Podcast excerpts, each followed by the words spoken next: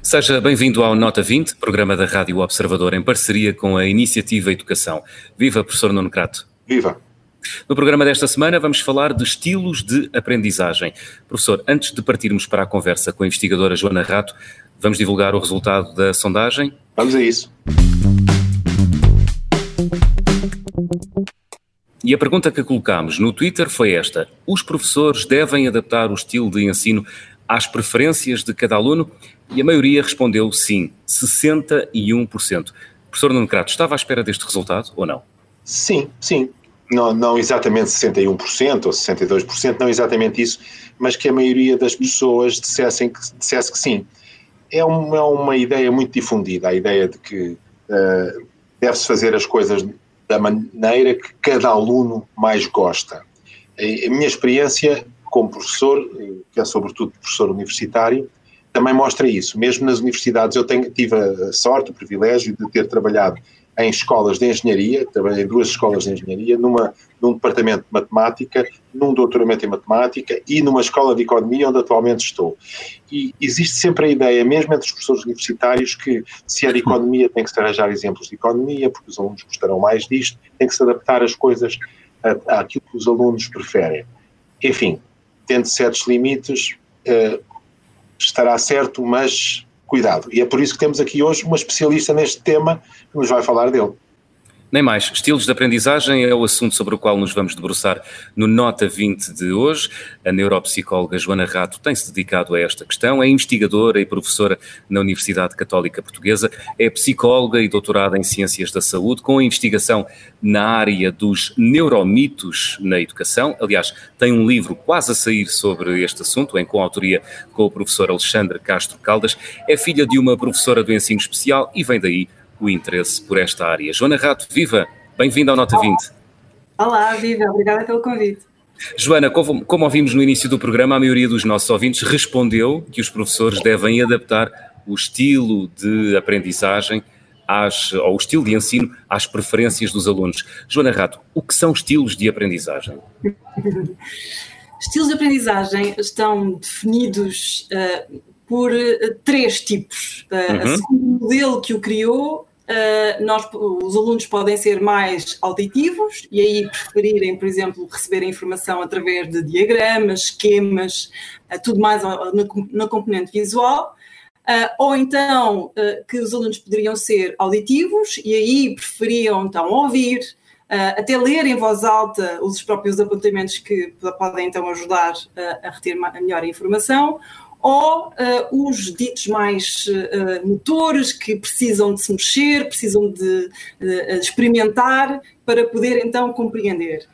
E, e uh, basicamente é através destes três tipos que se define então este modelo e que indica assim que podiam então ser trabalhados de acordo com este visual auditivo ou, ou motor.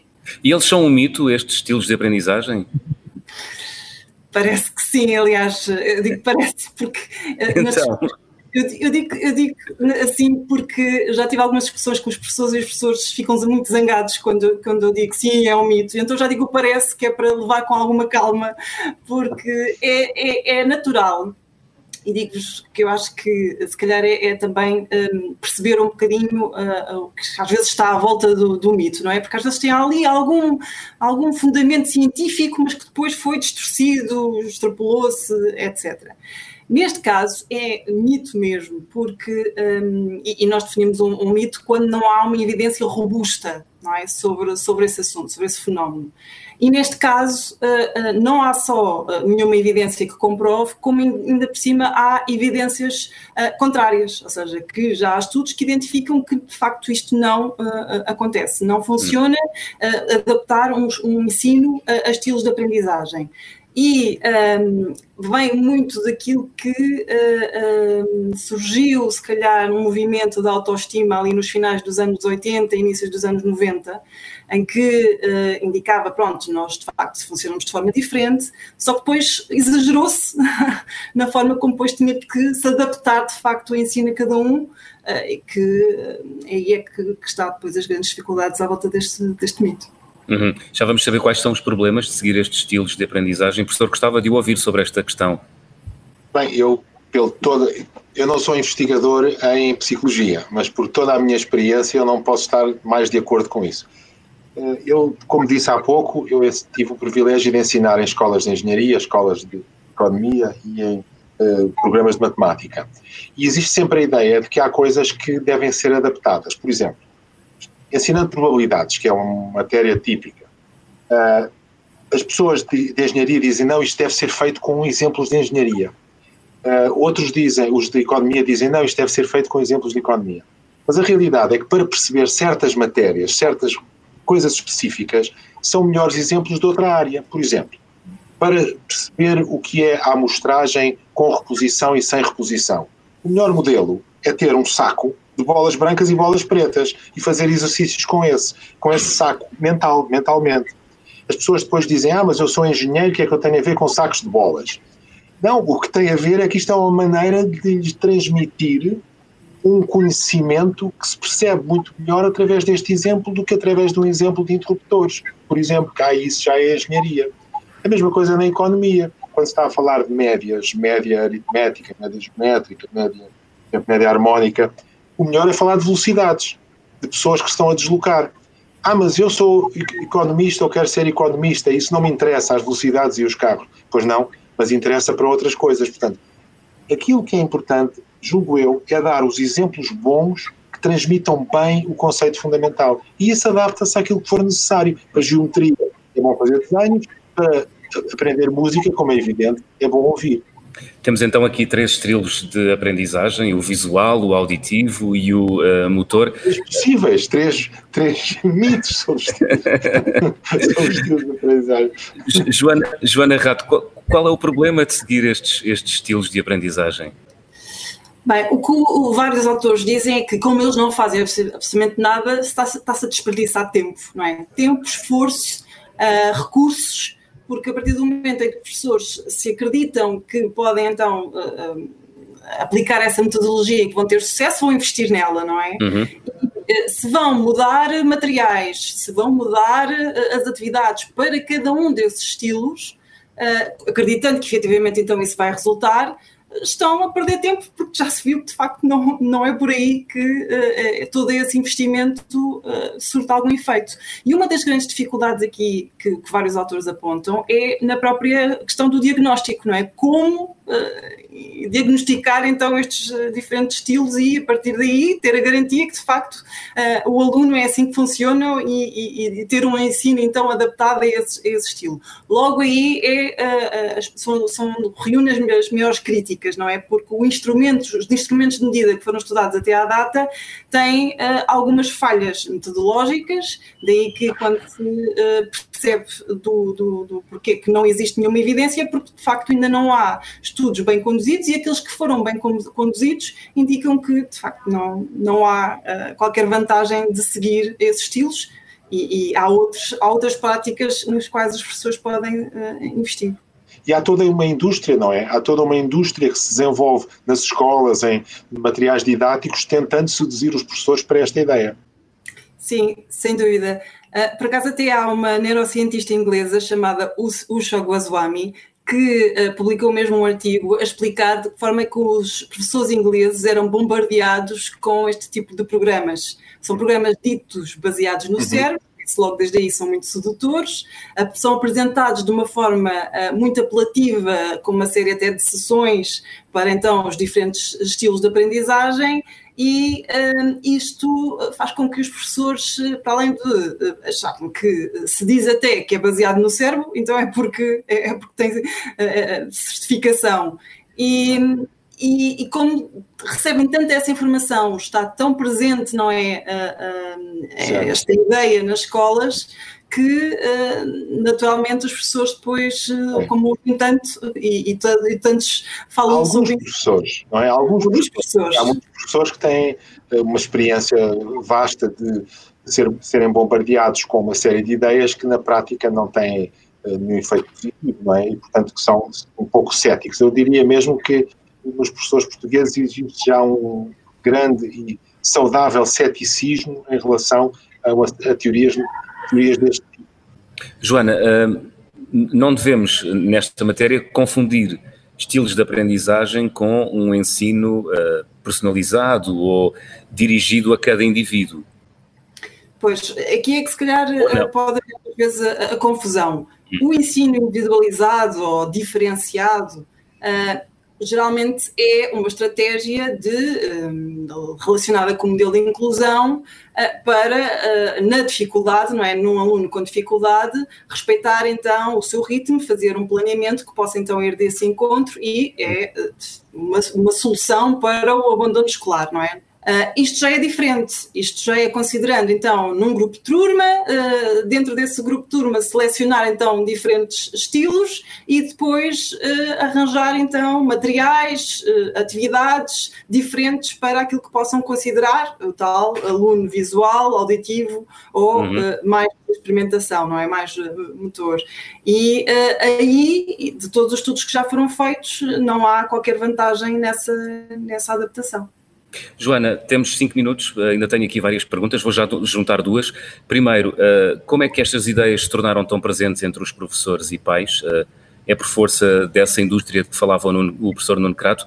E, e têm razão os defensores dos estilos de aprendizagem?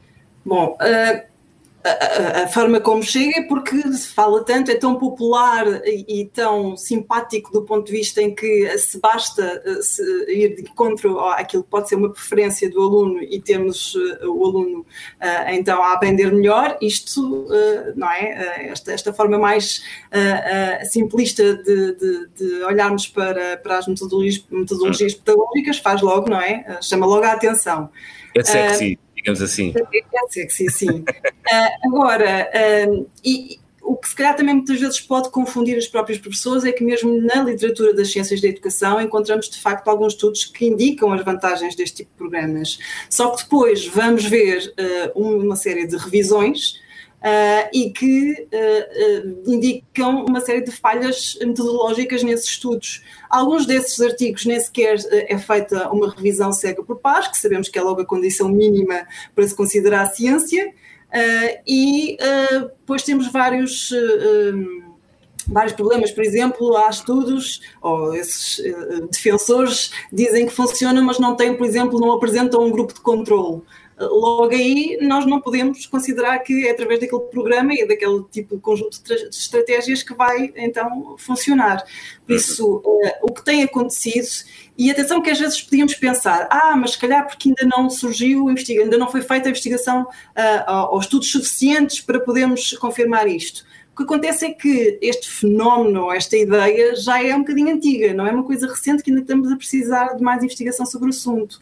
Já uh, algo que com os bons anos já tinha tempo suficiente para, para podermos uh, uh, identificar. Vale, se valesse alguma coisa, não é? Se valesse muito. Exato, é? e até à data não. Por acaso há uma, há uma, uma história curiosa. Aqui há uns anos, já há pelo menos 10 anos, surgiu um desafio, um empresário americano colocou um desafio na internet, era o Learning Styles Challenge, e que uh, começou a oferecer primeiro mil dólares e depois passou para os 5 mil dólares a quem? Aos cientistas que conseguissem comprovar que de facto uh, um ensino adaptado aos estilos de aprendizagem funcionassem. Até à data uh, ninguém ainda conseguiu levantar esse, esse prémio. Joana, para finalizar, então, como é que devem os professores pensar as suas aulas? Decidir, no fundo, como dão a matéria para captar a atenção dos alunos, sabendo nós que não há receitas milagrosas para aulas perfeitas. Nem para aulas perfeitas, nem para nada, não é? No fundo. É, é, um pouco no seguimento do que o professor Nuno Cato estava a dizer. É uhum. muito, uh, é fundamental a questão do, dos exemplos e das atividades que são propostas uh, irem ao encontro daquilo que é de facto o objetivo da aprendizagem. Ou seja, o conteúdo em si é que deve definir uh, aquilo que devem ser as várias atividades a propor aos alunos e não exatamente aquilo que pode ser então de preferência uh, dos alunos, porque as preferências uh, podem ser sim utilizadas no seu estudo autónomo, ou seja, eu posso depois se calhar fazer mais esquemas, eu posso se calhar ouvir audiobooks, eu posso depois escolher algumas dessas estratégias para mim enquanto, enquanto estudo. Mas que o ensino não tem exatamente que, que corresponder a isso e uh, o que tem que responder sim é aquilo que é o nível de conhecimento e a capacidade do aluno, o seu ritmo de aprendizagem e de facto o que é que está a ser trabalhado. Uh, e uma das coisas que eu acho que quando o que estamos a trabalhar, também de ser realista sobre o tempo que devemos dedicar ao que estamos a, a, fazer, não é? E propor as atividades de acordo com o tempo necessário para que essa, essa informação seja bem consolidada. Joana Rato, muito obrigado por ter vindo ao Nota 20 desta semana. Obrigada eu. Professor Nuno Crato, ideias-chave do programa de hoje? Eu julgo que o programa foi muito claro, mas eu faria uma síntese em três pontos. Primeiro ponto, que os professores não se preocupem com os estilos de aprendizagem. Não se preocupem em adaptar uh, as matérias e adaptar o ensino àquilo que os alunos dizem que é a melhor maneira de cada um deles aprender. Preocupem-se, número dois, preocupem-se sim em transmitir da melhor maneira, com os exemplos mais apropriados aos conteúdos em causa, aquilo que deve ser transmitido. Portanto, são os conteúdos que dominam e os conteúdos entram em nós sempre da mesma maneira, é através da, da atenção, da compreensão, da assimilação. Que os professores se preocupem da melhor maneira disso acontecer. No fundo, é isso que, eh, que os professores, é com isso que os professores estão essencialmente preocupados. E em terceiro lugar, que o ensino é uma atividade social, é uma atividade coletiva, feita para um conjunto que é uma turma, e que isso não significa que o professor não possa ajudar um aluno ou outro aluno a seguirem o ritmo geral, tendem atenção às suas dificuldades particulares, mas não se adaptem a estilos, a, aos ditos estilos de aprendizagem que não existem, sim, deixem que sejam os conteúdos a dominar a maneira como as coisas sejam transmitidas e dando atenção especial, como é evidente, àqueles que revelam dificuldades vale no fundo aquela máxima content is king, conteúdo é rei, não é? É, é verdade, que é um bocadinho o contrário de uma máxima que julgo que já discutimos aqui também, que as pessoas da comunicação social gostam muito de usar, que é o meio é a mensagem, que é daquele filósofo do McLuhan que dizia que as coisas mudam conforme o meio. Na realidade não é bem assim.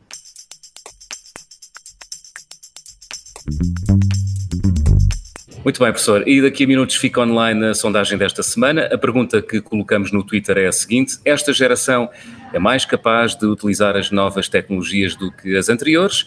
Participe. E o próximo Nota 20 será sobre as competências digitais dos alunos portugueses. Vamos conversar com o professor de Estatística e de Métodos de Investigação, João Maroco. Ele foi durante três anos coordenador em Portugal dos Estudos Internacionais de Avaliação de Alunos. Professor Nuno Crato, até para a semana. Até para a semana. Muito obrigado.